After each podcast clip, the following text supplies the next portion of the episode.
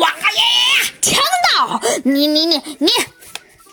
你掳带了我那只可怜驯服的豹子，这一笔账我一定要跟你算。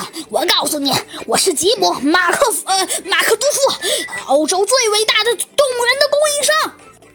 丁丁啊，实在看不下去了，他走上前，非常冷静地说道：“好了好了，冷静一点，冷静一点。第一点，我怎么会知道豹子是你驯养养的呢？再说，你也不用担心，他很快就会好起来的。”他饿上一段时间，尤其是不再给他喝任何东西，过几天他就可以完全好了。这是我第三次问你们了，二加二等于几？丁丁继续转向了正题。亲爱的丁丁，谢谢你给这些小学生们上课。现在午餐准备好了，来吧。就在这时，那位老头走了过来。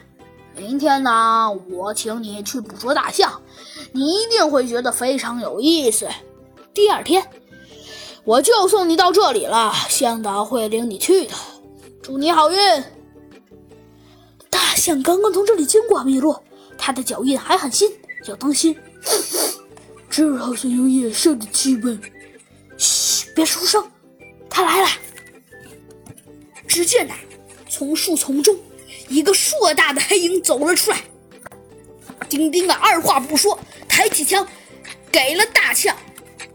就是当头一枪，米卢啊，有些觉得血腥的转过头去，说道：“我可受不了这种这种残忍的场面。”糟糕，我的子弹打飞了！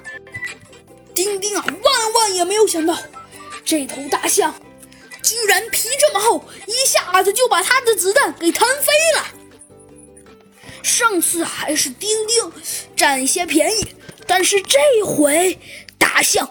就开始发疯般的向丁丁奔来